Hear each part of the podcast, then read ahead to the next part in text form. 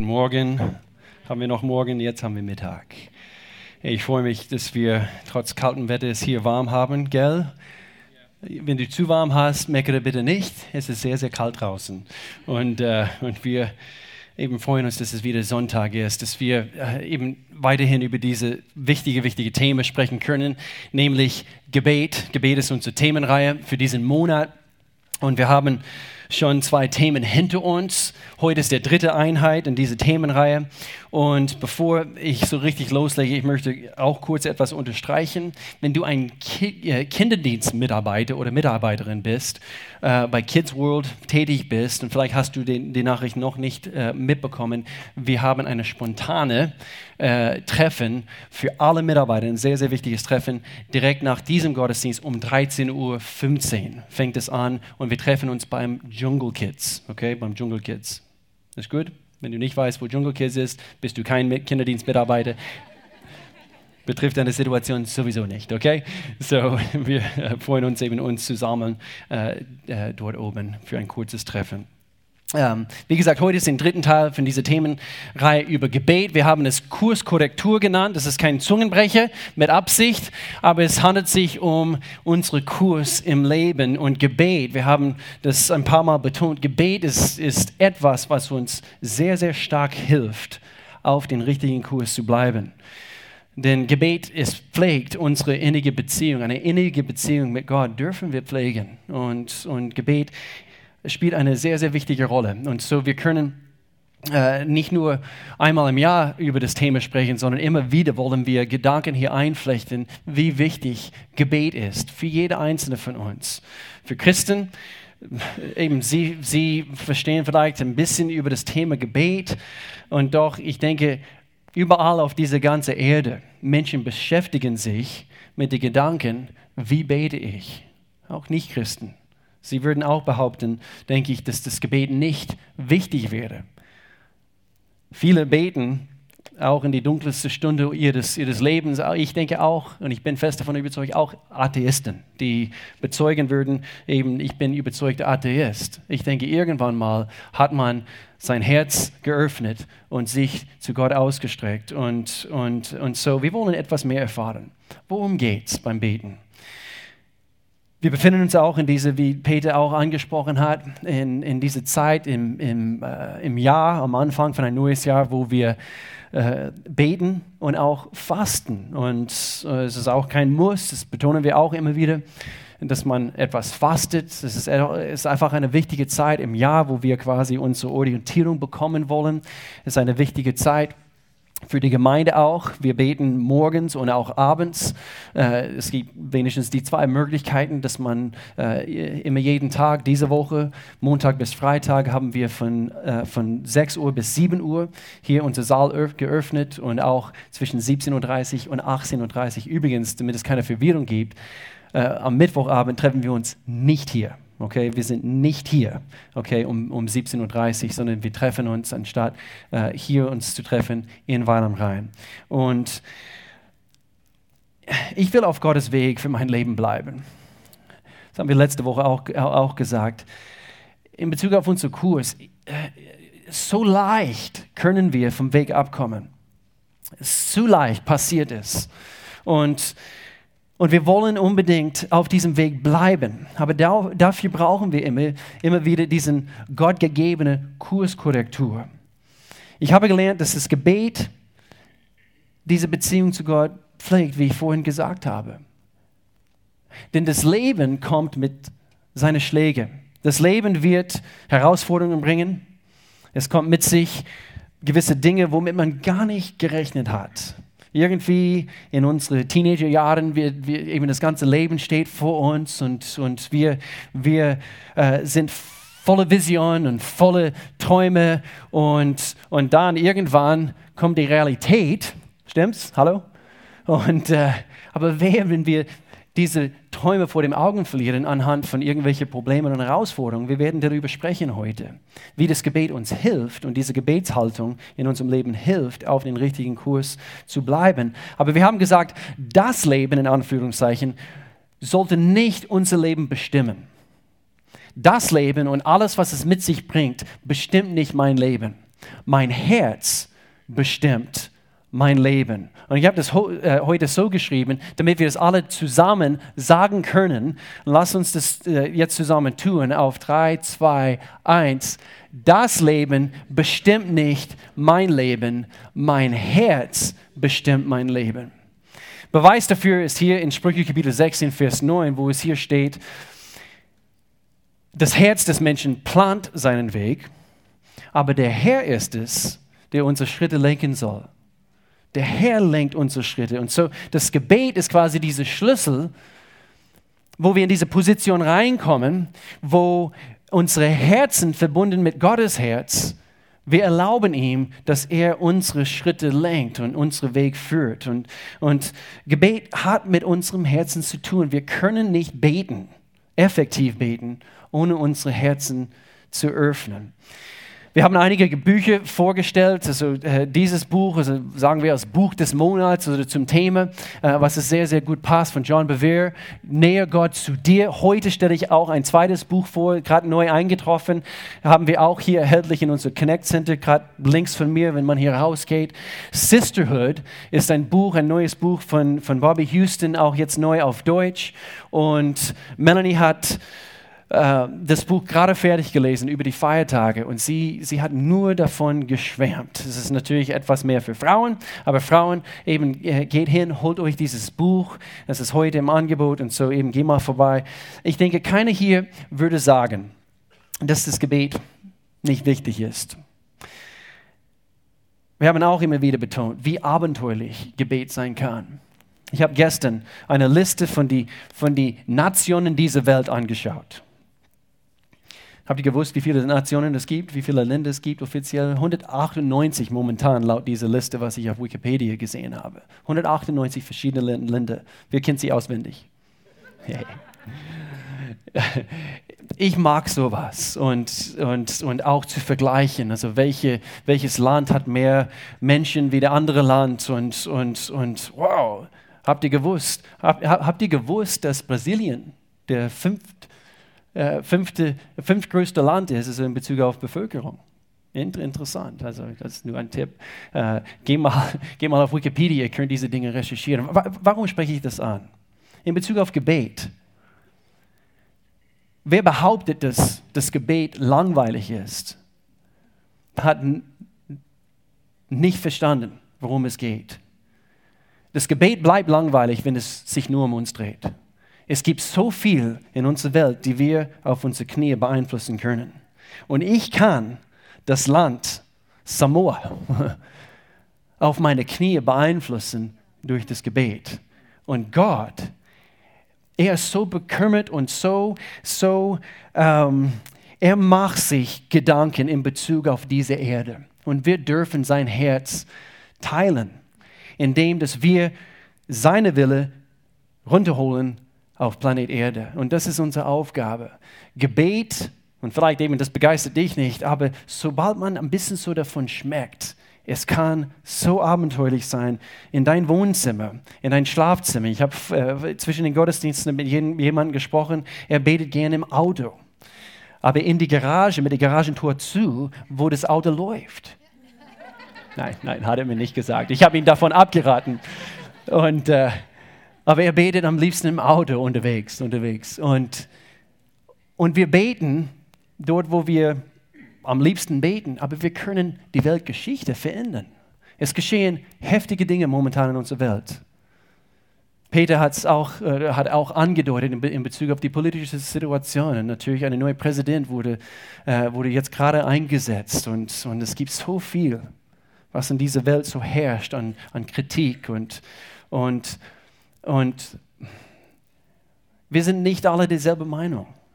Aber eins ist klar, Gott hat uns mehrmals quer durch sein Wort gesagt, nicht nur empfohlen, sondern befohlen, dass wir, dass wir für die Leiter beten sollen, nicht zu kritisieren. Und, und so schwer das so manchmal ist, und jetzt bezogen auf unsere eigenen Chefs oder unsere äh, Lehrerin in der Schule, ich schaue keine Jugendliche an, aber ähm, manchmal ist es, es fällt uns so leicht, zuerst zu kritisieren, anstatt einfach zu sagen, Ich verstehe nicht alles, aber Gott, ich bete. Ich bete für diesen Menschen. Und in dem Augenblick, wo wir unser Herzen so, so richtig öffnen und Gottes Wille auf Erde herunterholen möchten durch Gebet, Gott verändert auch unsere Herzen in Bezug auf diese Person, auch diese Leiter. Auch, auch, und wir dürfen auch nicht alles schlucken, was die Medien uns zuschaufelt und gibt. Das dürfen wir nicht. Aber lass uns beten. Und so, nicht jetzt. Hör gut zu. Wir haben hier mit der Frage angefangen bei dieser Themenreihe. Warum beten wir? Warum? Wichtige Frage. Geh mal zurück, ihr könnt diese erste Botschaft runterladen, also falls du es verpasst hast. Letzte Woche ich habe mich so sehr gefreut, auch in der Vorbereitung über das Thema von, von letzter Woche. Wie beten wir? Wie beten wir? Ich habe über eine Mahlzeit gesprochen, dass das Gebet so wie eine Mahlzeit sein kann. Es gibt diese Vorspeise, es gibt diese Hauptspeise, diese, diese, diese, diese Teile der Mahlzeit, also wo wir so richtig im Gebet also vor Gott gehen. Und dann diese Nachspeise, der Zeit, der Lobpreis, Dank. Jesus hat es äh, vorbildlich vorgelebt anhand von seiner Vater unsere, diese bekannte Gebet also ganz am Schluss, wo er sagte, denn dein ist das Reich. Ganz am Ende, dieser Nachspeiseteil von unserem Gebetsleben. Denn dein, egal was momentan läuft, dein ist das Reich und die Kraft und die Herrlichkeit in Ewigkeit. Amen. Und Amen bedeutet, so ist es. Gott, du regierst. Ich verstehe nicht alles. Und so auch ein spannendes Thema also von letzter Woche. Heute möchte ich uns alle herausfordern in Bezug auf den Inhalt unserer Gebete. Nämlich, was beten wir? Was beten wir? Ich bete zurzeit während diese letzten paar Wochen, wo wir intensiver für, für die Gemeinde beten, für, für, ich bete für mich, für meine Familie in Bezug auf gewisse Dinge hier in dieser Stadt. Aber speziell in dieser letzte, letzte Woche habe ich sehr stark für Hunger beten wollen, eben für uns. Ich habe für euch gebetet. Ich hoffe, ihr betet ab, ab und zu mal für mich. ich bete zurzeit, dass wir hungriger werden. Und übrigens, das ist, das ist mein Gang hier beim Gemeindegebet, in dieser Stunde, wo wir uns frühmorgens treffen, das ist mein, das ist mein Platz, gerade hier. Und auf diesem Fleck, also laufe ich immer hin und her und, und, und ich, ich sehe mich noch eben diese letzte Woche, wo ich eben für diese Gemeinde gebetet habe. Und so eben, wer, wenn du, das ist mein Platz, das ist mein Platz im Gebet. Nein, eine ganz andere Atmosphäre hier im Saal, eben frühmorgens, wo, wo Menschen einfach hier verteilt sind und sie, sie sind am Beten, sie suchen Gott. Und so, wir, wir wollen das Thema heute ansprechen was beten wir? Was beten wir? Letzte Woche von zwei Arten von Gebet haben wir gehört und ich stelle eine dritte Art heute Morgen vor. Zuerst haben wir von defensives Gebet gesprochen, mehr so ähm, äh, eine Reaktion auf Angriffe oder Dinge, die auf uns zukommen und wir reagieren darauf und anhand von defensives Gebet, wir weisen der Feind auf seinen Platz durch defensives Gebet, aber es ist mehr so eine Reaktion. Und dann gibt es offensives Gebet, wo wir buchstäblich, wo wir Gebiet einnehmen wollen. Und es ist mehr, sagen wir, selbstlos, nicht unbedingt bezogen auf meine Situation, sondern bezogen auf die Situation von anderen. Wir dürfen von anderen beten und aktiv unser Glaube einsetzen für eben dafür, dass Gottes Werk vollendet wird in das Leben von anderen Menschen, in einer Stadt, in einer Regierung und so weiter. Heute, ich stelle eine dritte Art von Gebet vor und das nennen wir, Entschuldigung, gefährliches Gebet. Gefährliches Gebet. Und das tönt ja spannend. Sagen wir zusammen, gefährliches Gebet auf zwei, drei. Gefährlich, ich habe falsch gezählt, sorry. ich kann nicht mal zählen. Gefährliches Gebet. Was ist? Gefährliches Gebet. Was wird damit gemeint? Als wir uns vorbereitet haben, wir, wir, wir kamen zusammen als Pastoren und, und, und Alex, unser Campuspastor für unser Campus in Freiburg, äh, er sagte, äh, so wie wir in der Vorbereitung waren, wir waren im Gespräch so in Bezug auf das Thema Gebet und was wir bringen wollten und, und er sagte, er sagte, ich habe eine gewaltige Themenserie von einem Pastor namens Craig Groeschel gehört über Dangerous Prayers, also gefährliches Gebet und, und eben das müssen wir alle anhören. Es ist so gewaltig und so, das habe ich getan und so sehr viel von seinen Gedanken habe ich hier also mit eingeflechtet in diese, in diese Predigt heute. Gewaltige, gewaltige Thema. Aber was wird damit gemeint? Gefährliches Gebet. Es ist mehr so eine eine Haltungserklärung vor Gott. Man könnte sagen, es ist eine, eine radikale Hingabe vor Gott, diese Art Gebet. Das sind Gebete, die wir vor Gott bringen, um, um wirklich Gott wissen zu lassen, Gott, ich verstehe nicht alles, aber eins möchte ich. Ich möchte, Gott, dass du in mir deine Wille vollendest. Hab du dein Weg in mir. Und so, wir schauen heute ein, ein Gebet an von, von David im Psalmgebiet 139. Und so, wir möchten das gerne hier zusammen anschauen. Erforsche mich, Gott, sagt David, und erkenne, was in meinem Herzen vor sich geht. Reden über gefährliches Gebet. Prüfe mich und erkenne meine Gedanken. Sieh, ob ich einen Weg eingeschlagen habe, der mich von dir wegführen würde. Und leite mich auf dem Weg, der ewig Bestand hat. Es war David, eine von vielen Gebeten, die er gebetet hat. Aber ich meine, es könnte eine gefährliche Gebet sein. Und was ich mit meine, ein solches Gebet führt uns auf Ebenen mit Gott, wo wir durch gewisse Dinge gehen werden wahrscheinlich, wo, wir, wo Gott uns quasi durch einen Prozess durchziehen wird. Und alles, es ist wie durch, durchs Feuer zu gehen, also äh, buchstäblich manchmal. Gott, ich gebe mich dir hin. Sende du mich dorthin, wo du mich haben möchtest. Das ist übrigens das Thema von nächster Woche, wo wir diese Themenreihe abschließen, diese gefährliche Gebet vor Gott zu bringen. Sende mich. Sende du mich, Gott. Und so, ist gefährlich. Erforsche mich, Gott. So lass uns das kurz, kurz, kurz anschauen. David sagt hier in erster Linie, durchforsche mein Herz, Gott. Durchforsche mein Herz. Und vielleicht manche würden sagen, aber er kennt mein Herz. Er ist doch Gott. Oder? Er, er kennt mich. Warum muss ich ihm darum bitten, dass er mein Herz erforscht? Weil wir profitieren dadurch, wo wir uns ihm erlauben, ihm erlauben, uns durchzuforschen. Er kennt auch mein Herz. Und manche würden sagen, ähm, ich kenne mein, mein Herz auch und ich habe ich hab ein gutes Herz. Ich habe ich, hab ein ziemlich gutes Herz. Ich kenne euch. Ich würde auch behaupten. Die meisten wenigstens. Scherz, nur ein Scherz. Eigentlich habe ich ein gutes Herz. Aber ich verstehe, was damit gemeint wird.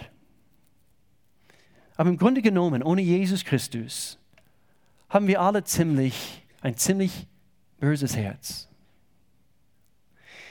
In Jeremia, Kapitel 17, der Prophet sagt uns, Gott spricht hier und er sagt, nichts auf dieser Welt ist so hinterhältig und verschlagen wie das Herz des Menschen. Wer kann es durchschauen? Ziemlich deutlich der Zustand unseres Herzens. So, warum beten wir sowas, wenn wir sagen, Gott, erforsche mich, erforsche mein Herz, durchforsche mich? Warum beten wir sowas? Gott, erforsche mein Herz. Denn es ist nur Gott, der die Dinge in unserem Leben aufdecken kann. Hier Vers 10 von diesem selben Kapitel sagt Gott, nur ich, der Herr kann es. Ich prüfe jeden Menschen bis in sein tiefstes Innerstes hinein. So nur Gott kann das. Und deswegen, wir können ähm, zu uns selbst am besten lügen. Es ist wirklich, wirklich so. Du und ich, also wir, wir sind die besten Lügner, die es überhaupt gibt in Bezug auf unsere eigene Situation. Wir, wir können uns in die Spiegel angucken und, und, und vielleicht anhand von diesen paar Kilo, was wir Zugenommen haben wir, ah, du schaust immer noch sehr gut aus. Oder, hey, ich, ich, ich schwätze nicht oder ich, ich verbreite kein Geschwätz. Es ist nur, dass ich möchte, dass auch anderen über die Situation Bescheid wissen, damit sie gezielter beten können. Aber ich, ich bin nicht jemand, der Geschwätz verbreitet. Und irgendwie wir rationalisieren und lügen dabei. Aber Gott ist es. Gott sagt, Gott sagt, nur ich, der Herr, kann prüfen, jeden Mensch, sein Herz, damit sie wirklich erkennen, was in ihnen steckt. Und so, Gebet ist quasi in, in Hingabe vor ihm, ist, ist diese Möglichkeit, wo wir, wo wir ihm sagen, Gott, hier bin ich, prüfe du mein Herz. Hier ist noch ein zweites Gebet, also die, wir, die wir beten können, ein gefährliches Gebet, anhand von, vom Psalm 139, von diesem Gebet von David. Und hier, David sagt, decke meine Ängste auf, decke meine Ängste auf eigentlich dieser Abschnitt, wo er sagt, erkenne Gott, was in meinem Herzen vor sich geht. Und im Englischen, wo ich das gelesen habe, es heißt, know my anxious thoughts. Know my anxious thoughts. Und es hat mich irritiert, weil ich, ich konnte das nicht in meine äh, paar deutsche Übersetzungen finden. So bin ich dann äh, zum Urtext gegangen. Und, und ich wollte wirklich erkennen. Also was, was heißt das? Weil know my anxious thoughts heißt know, ähm, eben zu kennen. Zu, hilf mir zu erkennen, wo ich ängstlich bin. Wo ich ängstliche äh, ähm, Gedanken habe, volle Sorgen. Und dann bin ich zum Urtext gegangen. Das heißt buchstäblich äh, eben dieses hebräische Wort Serapim, Sarapim. Und es heißt unruhige, rastlose Gedanken. Und so, deck meine Ängste auf, Gott. Wo, wo habe ich Besorgnisse, Gefühle, wo ich kein Vertrauen zu dir habe? Decke diese Dinge auf, weil, weil wir können sagen, da wo wir am meisten besorgt oder ängstlich sind, offenbart, wo wir Gott am wenigsten vertrauen. Und so, decke diese Dinge auf, Gott. Ich möchte nicht ängstlich sein in Bezug auf diese Situation. Aber was, was, was, was soll passieren mit meinem Kind? Ich mache mir Gedanken. Er geht nicht diesen Weg mit Gott. Und schau mal, er ist schon 15 oder schau mal, er ist schon 17. Und ich mache mich Sorgen. Es handelt sich um Vertrauen. Da, wo wir am meisten besorgt oder offenbar, wo wir Gott am wenigsten vertrauen, haben wir Vertrauen zu Gott. Am Anfang für diese Gebetszeit habe ich zwei Worte gespürt im, im Herzen, quasi als Leitfaden für diese Gebetszeit. Vertrauen und Perspektive. Dass wir dafür beten, dass wir, dass wir anhand von unserem Vertrauen zu Gott, wir erhalten Gottes Perspektive, nicht umgekehrt. Wir erhalten seine Perspektive, wir müssen seine, damit wir vertrauen können. Wir vertrauen und somit erhalten wir seine Perspektive. Meine Offenbarung in, meine, in mein eigenes Leben in Bezug auf Ängste erzähle ich ganz kurz und sehr authentisch. Mit 19, ich war auf der Uni zu der Zeit und ich habe etwas in mir entdeckt anhand von ein solches gefährliche, gefährliches Gebet, sagen wir. Wo ich in dieser Zeit meines Lebens, wo ich gewisse Dinge in mir selber, wo ich gespürt habe, das, das ist etwas nicht in Ordnung, Gott.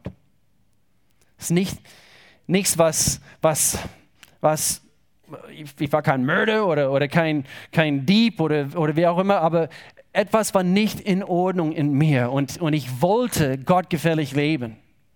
Und so bin ich vor Gott gegangen und ich habe ein ähnliches Gebet vor Gott gebetet. Gott, Gott decke die, du diese Dinge auf in mir. Wo bin ich ängstlich? Und er hat mir gezeigt, Interessanterweise, und ich, ich komme auf die Ängste jetzt hier gleich, aber das, was er mir zuerst gezeigt hat, Will, du bist stolz. Du kämpfst mit Stolz eigentlich. Und buchstäblich, ich war so sehr darauf fixiert in dieser Zeit meines Lebens, dass ich, dass ich im Mittelpunkt stehe. Ich wollte Menschen so sehr beeindrucken, Ich hatte zu der Zeit sehr viel Gewichtheben gemacht. Jetzt, also ich rede ganz, ganz authentisch mit euch. Und, und das war für mich so wichtig, dass ich gut aussehe, dass ich gut vor anderen Menschen, das war mit 19 Jahren alt natürlich, ich wollte die Mädels auf die Uni so natürlich beeindrucken. Melanie konnte ich sowieso zu der Zeit nicht beeindrucken, egal wie gut ich aussah oder wie auch immer. Sie war fixiert auf eine andere junge Mann und das lange Geschichte. Aber ist es nicht positiv, körperlich fit zu sein? Auf jeden Fall, auf jeden Fall. Aber es wurde zu der Zeit wie ein Gott. Ich wollte so sehr auffallen bei Menschen und, und, und so anhand von das Gebet decke meine Ängste auf, Gott. Er hat mir gezeigt, du bist stolz, Will. Aber es war zurückzuführen und so wie ich weiter gebetet habe in dieser Phase meines Lebens, Gott zeigte mir, diesen starken Verlangen bei anderen Menschen aufzufallen, hing damit zusammen mit der Angst, dass ich eventuell von anderen Menschen übersehen werde. Und es war zurückzuführen auf die Familiensituation, wo ich groß geworden bin. Einige, die schon länger in diese Gemeinde gekommen sind, also ihr kennt ein bisschen von der Geschichte. Und ich war als Kind und auch quer durch meine Teenagerjahre quasi wie, die, wie, wie der verlorene Kind, also hinten in die Ecke geschoben. Nicht, weil meine Eltern das tun wollten, nicht, weil meine Eltern so schlecht waren, dass die es buchstäblich getan haben, aber anhand von, von, von meiner Familie. Jeder war mit sich und seine eigenen Probleme beschäftigt. Mein Vater, er war Alkoholiker, ähm, ziemlich schwer, so einige Jahre lang. Meine, meine Mutter, sie hat mit de schweren Depressionen äh, gekämpft, einige Jahre lang. Tabletten geschluckt und immer wieder Medikamente gewechselt und so. Und dann meine Schwester, äh, zum Teil drogenabhängig, aber mehr mit, mit, mit Alkohol hat sie zu kämpfen gehabt. Und ich habe keine von diesen Problemen gehabt und, und ich dachte, ich war normal und doch anhand von dieser, nicht Ablehnung, aber irgendwie auf die Seite geschoben, habe ich gemerkt, dass ich meine eigene Persönlichkeit nicht entwickelt habe, meine eigenen Begabungen entdeckt habe und so weiter und so fort. Und so das mit körperlicher Fitness war ein Weg, wo ich auffallen konnte. Ich konnte gut aussehen und ich konnte die anderen Jungs im Internat beeindrucken. Auch die anderen Mädels, wie fit ich bin und wie sportlich ich bin und so weiter und so fort. Nichts, nichts Verkehrtes an sich und doch, es war verkehrt. Und so, ich weiß noch, am Abend X, es war im Herbst mit 19, im Garten auf dieser wunderschönen Unicampus. Und da war ein großer Gebetsturm, es war eine christliche Universität und das haben sie The Prayer Tower genannt, also Gebetsturm. Und, und, und unten äh, direkt vor diesem Turm, gegen Mitternacht, habe ich eine ein intensive Zeit im Gebet vor dem Herrn gehabt. Und, und ich habe gespürt, dass ich eigentlich Gewicht heben und, und überhaupt Fitness und so weiter und so fort, nicht, dass ich nichts mehr tun würde, aber alles drastisch reduzieren sollte. Und wer, wer sich schon mal mit sowas beschäftigt hat, man weiß, wie süchtig das ist. Es, es, es kann fast wie ein Sucht werden. Und wenn du äh, überhaupt mal für eine Woche nichts machst oder trainierst, also du hast das Gefühl, oh, meine Muskeln also bauen ab und, und du kriegst eine Panik. Es ist wirklich so. Wer, wer kennt das? Vielleicht ein paar hier, okay, okay, ist egal.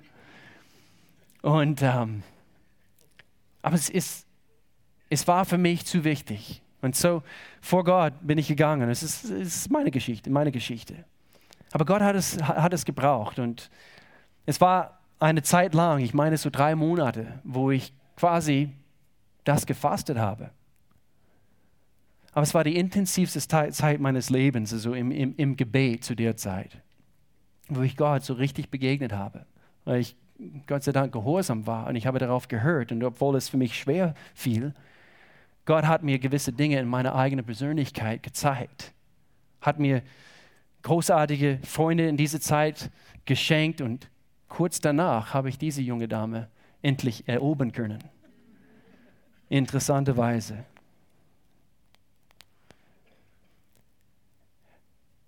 Ängste. Gott, zeig du mir, wo ich ängstlich bin. Ich wollte auffallen. Ich, ich habe so viele Ängste Menschenfurcht. Mir war wichtiger, was, was denken die anderen Menschen über mich, als Gott, wo möchtest du mich hinführen? Wo möchtest du, dass ich hingehe? Was möchtest du mit mir machen? Mir war wichtiger, was die anderen über mich denken. Hier ein gefährliches Gebet, was wir auch beten können. Ein Teil von diesem Gebet von David. Enthülle meine Sünde. Enthülle Gott meine Sünde. Meistens wissen wir sofort, stimmt's, wo wir sündigen. Hier könnt ihr eure Hände strecken. Okay, hoffentlich weißt du es, wenn du sündigst. Es hat mit unserem Gewissen zu tun. Ich zeige hier auf unseren Kopf und, und doch eigentlich, es hat viel mehr mit dem zu tun. Nicht das Organ, unser Herz, sondern es hat mit unserem Gewissen zu tun. Und unser Gewissen, Wissenschaftler und, und Ärzte und so weiter, sie würden sagen, ja, unser Gewissen äh, eben hat mit, mehr mit unseren Gedanken, diese irgendwie, das wird, es kommt irgendwo, irgendwo her, eben zu unterscheiden zwischen das, was richtig ist und was falsch ist. Und doch, ich behaupte, Gott hat das in uns hineingelegt. Ein Gewissen ist nämlich seine Wille, was er in uns hineingelegt hat. Und, und doch unser Gewissen kann abgehärtet werden. Und das ist die Erklärung dafür, weshalb es Massenmörder geben kann. Ein Massenmörder, also fängt nicht so an. Mit zwölf geht man hin und oh, ich werde ein paar Menschen töten. Sondern es fängt klein an. Und Stück für Stück für Stück, das Gewissen wird abgehärtet und wird stumpf. Und immer wieder habe ich über den Jahren über, äh, über ein stumpfes Gewissen gesprochen. Und, und, und äh, als Beispiel, äh, äh, wer schon mal gelogen hat und vielleicht hast du einmal gelogen und, und dann eine kleine Lüge erzählt und dann, und dann nächste Woche erzählst du wieder eine Lüge und dann in Bezug auf dieselbe Situation erzählst du es jemand anders und, und dann geht es weiter und weiter und weiter und weiter und dann hast du ein chronisches Problem in Bezug auf Lügen. Wir brauchen ein zartes Gewissen. Ich habe vor einigen Monaten eine, meine große Zehe rechts hier, ich habe ähm, der Zehennagel, Zehennagel zurückgeschnitten, aber zu arg. Und, äh, und ich weiß nicht, was es ist, aber vielleicht eine eingewachsene Zehennagel. Aber das Ding ist so empfindlich. So wie jetzt. Also ich, ich zeige euch meine Schwärze jetzt gerade nicht. Aber es tut arg wenn ich jetzt. Aber in dem Augenblick, wo ich nur leicht erzähle, wenn ich barfuß also durch die Wohnung laufe, wenn ich das nur leicht an eine Tür stoße oder wie auch immer, es tut so weh, weil es so empfindlich ist. Und ich möchte, dass jeder von hier, jeder, der hier ist heute, an meine Zehe denkt in Bezug auf dein Gewissen. Okay? Jedes Mal, wenn du sündigst und du weißt es, denke an meine Zehe. Nein, denk an dieses Prinzip von ein zartes Gewissen. Ein zartes Gewissen. Das, das, egal wie klein diese Sünde ist, egal wie möglich das, das, das Ding ist, dass wir nicht erlauben, dass das Ding Fuß fasst in unserem Leben. Wir bereinigen es. Und so deswegen hat David nicht nur hier in diesem Psalm, aber immer wieder hat er, hat er dieses Gebet vor, vor dem Herrn gebracht. Enthülle meine Sünde. Zeig du mir, wo es, wo es Ecken meines Herzens gibt, die dir nicht gefällig sind, Gott. Enthülle du mir meine Sünde. Denn manchmal wir können eben so weit gehen, dass wir es nicht mehr merken. Und deswegen die Pharisäer im Neuen Testament, kennt ihr diesen Abschnitt, wo, wo, äh, wo Jesus sagt, ihr, könnt, ihr, ihr, merkt gar nicht, dass ihr einen großen Balken in euren Augen habt. Und ihr versucht diesen kleinen Splint, äh, wie heißt es? Splinter? Splitter aus den Augen. Ihr möchtet das aus den Augen eures Nachbars rausholen, aber ihr merkt nicht mal eure große Balken, so was in euren Augen steckt. Enthülle meine Sünde, Gott. Enthülle es. Ich möchte erkennen, wo ich meine Marken habe. Und so wie wir mit offenen Herzen vor Gott treten und solche gefährliche Gebete bringen, er erfüllt unser Wunsch. Und zwar, er beginnt einen Prozess in uns. Und dieses Prozess wird nicht leicht sein. Deswegen ist es gefährlich. Es ist gefährlich, aber gut gemeint. gut gemeint, es ist gefährlich für dein Fleisch, es ist gefährlich für deine Ich-Bezogenheit, also dass du vor anderen Menschen gut dastehst und so weiter. Aber zu erkennen ist der erste Schritt auf Heilung hin. Zu erkennen, da ist Sünde da, Gott. Es ist schrecklich, das weiß ich. Und, und so, ich erkenne das. Und das ist der erste Schritt auf Heilung hin. Und so für dieses letzte gefährliches Gebet, die ich heute bringen möchte, und ich schließe mit, mit diesem Punkt hier heute, und zwar, dass äh, es ist ein gefährliches Gebet. Ich zeige es uns hier gleich. Aber glaub mir, gerade dieses Gebet, das kommt nicht so leicht. Es ist vielleicht ein Gebet, also was manche hier nicht bereit sein werden zu beten. Es heißt, zerbrich mich Gott. Zerbrich mich Gott. Was? Ich bin heute in der Gemeinde, ich wollte aufgebaut werden und du sagst mir, ich soll zu Gott beten, zerbrich mich Gott? Das ist ein gefährliches Gebet. Aber es ist genau das, was Gott manchmal tun muss, um uns zu dem Punkt zu bringen, dass wir wirklich, wirklich die Menschen werden, die er wirklich stark einsetzen kann in dieser Welt. Die meisten großartigen Männer und Frauen Gottes, die große Dinge für den Herrn erreicht haben auf dieser Erde, waren meistens Menschen mit den größten Narben. Ist wirklich so. Zerbrech mich Gott. Deswegen ist es ein gefährliches Gebet. Sind wir bereit, dieses Gebet vor Gott zu bringen? Ein Gebet, der wirklich gefährlich ist und, und, und, und, und doch es zeigt auf eine Hingabe zu Gott. Ein gottgefälliges Gebet ist es. Und es ist nicht unbedingt etwas, was, ähm, wer, wer, meint, dass es angenehm ist, das ist sowas zu beten? Ein paar hier. Eine geistliche Zerbrochenheit, hör gut zu, eine geistliche Zerbrochenheit kann segensreichen Auswirkungen auf das persönliche Leben haben. Ich wiederhole das. Eine geistliche Zerbrochenheit kann segensreiche Auswirkungen auf das persönliche Leben haben. Aber woanders lese ich, dass, eben, das ist Gottes Wille, dass es mir gut geht. Johannes, ich denke sofort an Johannes 10, Kapitel, eben Kapitel 10, Verse 9 und 10. Es gibt einen Feind und, und Jesus kam, um, um der Feind eben zu und alle seine Werke zu zerstören, damit wir das Leben in, in, in, in Überfluss haben, in voller Genüge, in einer anderen Übersetzung. Stimmt. Aber unterwegs dorthin müssen wir bereit sein, durch einen Prozess zu gehen. Und es wird nicht immer angenehm sein. Es tut mir leid, dass ich das heute Morgen bringen muss, aber es entspricht die Wahrheit. Es entspricht die Wahrheit. Und so, wir schauen einen Abschnitt hier aus Markus Evangelium an und ein sehr bekannter Abschnitt, Vers 22. Während sie aßen, nahm Jesus einen Laib Brot und bat Gott um seinen Segen. Dann brach er es in Stücke und gab es den Jüngern mit den Worten, nehmt, denn das ist mein Leib. Unterstrichen hier wird das Wort brach. Jesus war bereit, sein Leben, eben dass es quasi in Stücke zerbrochen worden ist. Stimmt's? Vers 23. Na, dann nahm er einen Becher mit Wein und dankte Gott. Er reichte ihn den Jüngern und sie tranken alle daraus. Vers 24. Und er sagte zu ihnen, das ist mein Blut, das für viele vergossen wird. Ein Leben, der für viele anderen ausgegossen worden ist und den Bund und wird und den Bund zwischen Gott und den Menschen besiegelt. War Jesus bereit, gebrochen zu werden?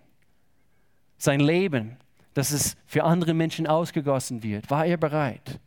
Sind wir auch nicht ermutigt von Gott, stark ermutigt, dass wir ihm unsere Leben anbieten, dass er uns nimmt und er formt uns gemäß seiner Wille.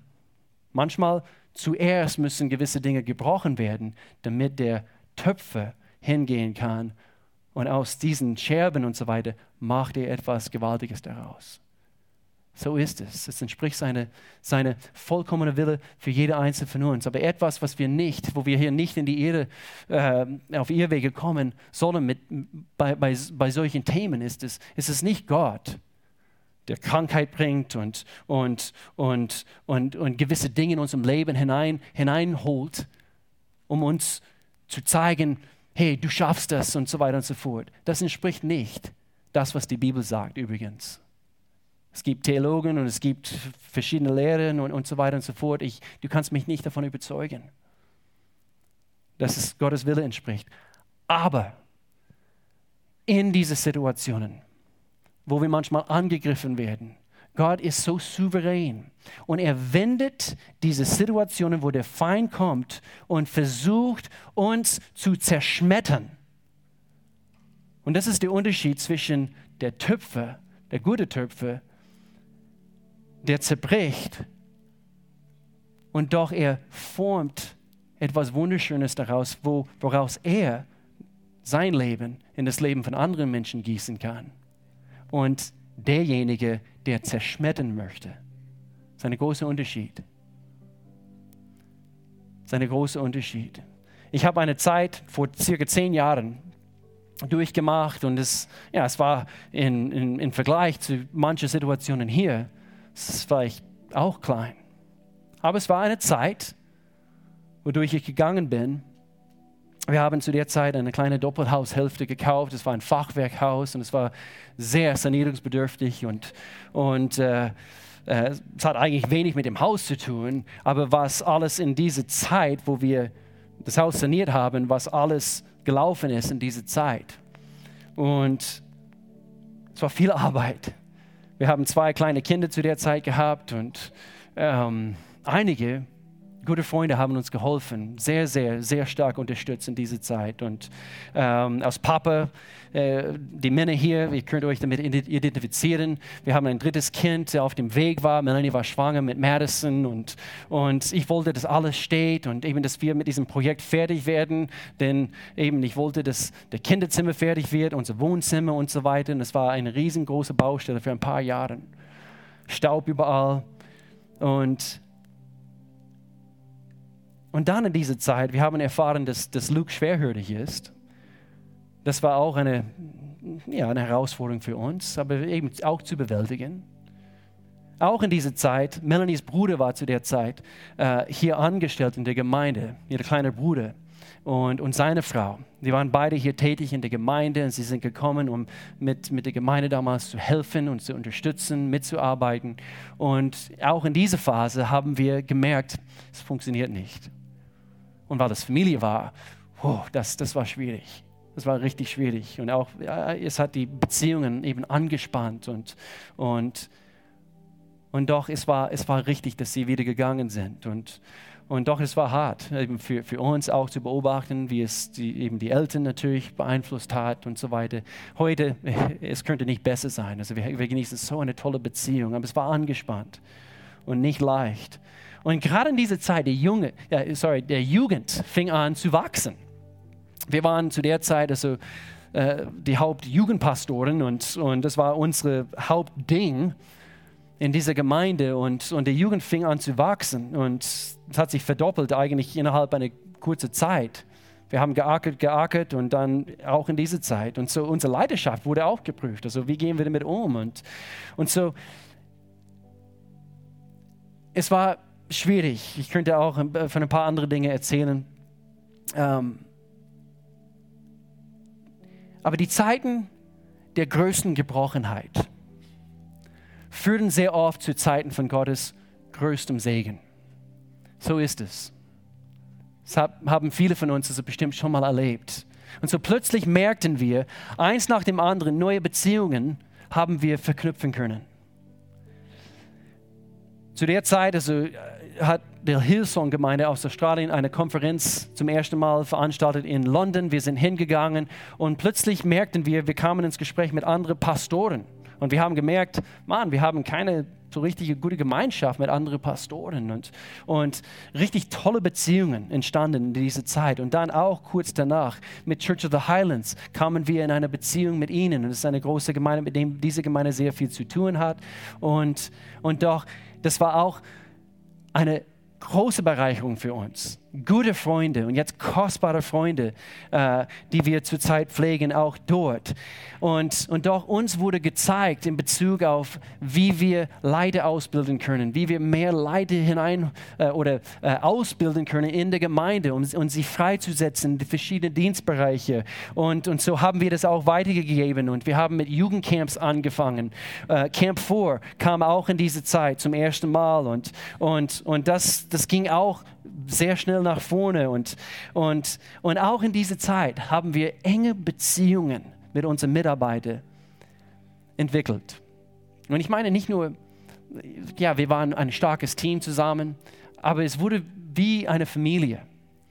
Und, und jeder, eigentlich, jeder in dieses Team damals sind immer noch sehr gut befreundet mit uns und, und wir haben eine, eine ganz besondere Beziehung. Und so eben aus dieser Gebrochenheit und diese schweren Stunden sozusagen, haben wir ganz tolle Beziehungen entwickeln können. Und es ist interessant. Wir versuchen Menschen zu beeindrucken mit unseren Talenten, gell? Wir versuchen Menschen zu beeindrucken mit wie stark wir sind und, und, und wie begabt wir sind, mit unseren Stärken. Stimmt's? Hallo, sag Hallo, winke, wenn das. Ja. Wir wollen Menschen beeindrucken. Und doch, eigentlich meistens es ist auch das gleiche Ding, die anderen Menschen von uns wegschieben. Aber wir versuchen zu arg zu beeindrucken. Und so ein Zitat, was ich gehört habe, wir beeindrucken Menschen mit unseren Stärken, aber wir kommen zusammen mit anderen Menschen durch unsere Schwächen. Eigentlich durch unsere Gebrochenheit. In dem Augenblick, wo wir zugeben, ich schaffe es nicht alleine würdest du bitte mit mir beten? Und manche hier sind durch heftige Dinge gegangen. Vielleicht jetzt gerade. Vielleicht ist es höchste Zeit, dass du dich öffnest, jemand anderes öffnest. Deswegen bieten wir Connect-Gruppen an. Ich hoffe, ihr denkt, oh, sie bringen das schon wieder. Ich hoffe, ihr versteht oder so langsam versteht ihr die wichtige, wichtige Rolle, was Kleingruppen innerhalb einer Gemeinde zu erfüllen. Es ist nicht nur ein, ein extra Teil vom Programm, Gemeindeprogramm. Nein, es ist, es ist echte, wahre Gemeindeleben. Es sind nicht unsere Stärken, die anderen, äh, die, die uns zusammen fusionieren also mit anderen Menschen, sondern es sind, es sind eigentlich unsere Schwächen. Meistens anhand von unseren schwächsten Momenten. Wir bekommen oder es kristallisieren sich die, die wichtigste Beziehung unseres Lebens heraus. Und so wir merkten in dieser Phase, Gott war am Werk. Und wir haben uns die Frage gestellt, können wir Gott vertrauen? Und so ich stelle uns diese Frage heute, vertrauen wir Gott? Vertrauen wir Gott? Kann sein, du sitzt hier heute und du bist heute Morgen gekommen. Vielleicht bist du zum ersten Mal überhaupt in eine solche Kirche oder Gemeinde. Und du stellst dir auch diese Frage, kann ich Gott vertrauen? Gott ist vertrauenswürdig bis geht nicht mehr. Denn er ist Gott. Er hält sein Wort. Und er hält sein Wort in deiner Situation. Und wenn er sagt, wenn Gott für dich ist, wer kann gegen dich sein? Er meint es. Egal was kommt, er kann einen Weg mitten in der Wildnis, in der Wüste schaffen. Er kann neue Wege bahnen von mir aus die, die es nicht mal gab davor. Gott ist Gott und er ist souverän und er hat immer Lösungen. Also ich möchte für uns beten heute und ich möchte uns herausfordern, einen Schritt näher zu Gott zu kommen heute. Und vielleicht bist du nicht bereit, alle diese vier ge gefährliche Gebete zu beten heute. Aber kann ich uns ermutigen, wenigstens eine von diesen Gebete vor Gott zu bringen? Fang dort an. Wenn du radikal bist und du sagst, ja, alle vier, her damit. Ist auch gut, ist auch gut. Aber was wichtig ist, dass wir immer wieder Schritte vorwärts gehen mit Gott. Ich möchte für uns beten. Gott, ich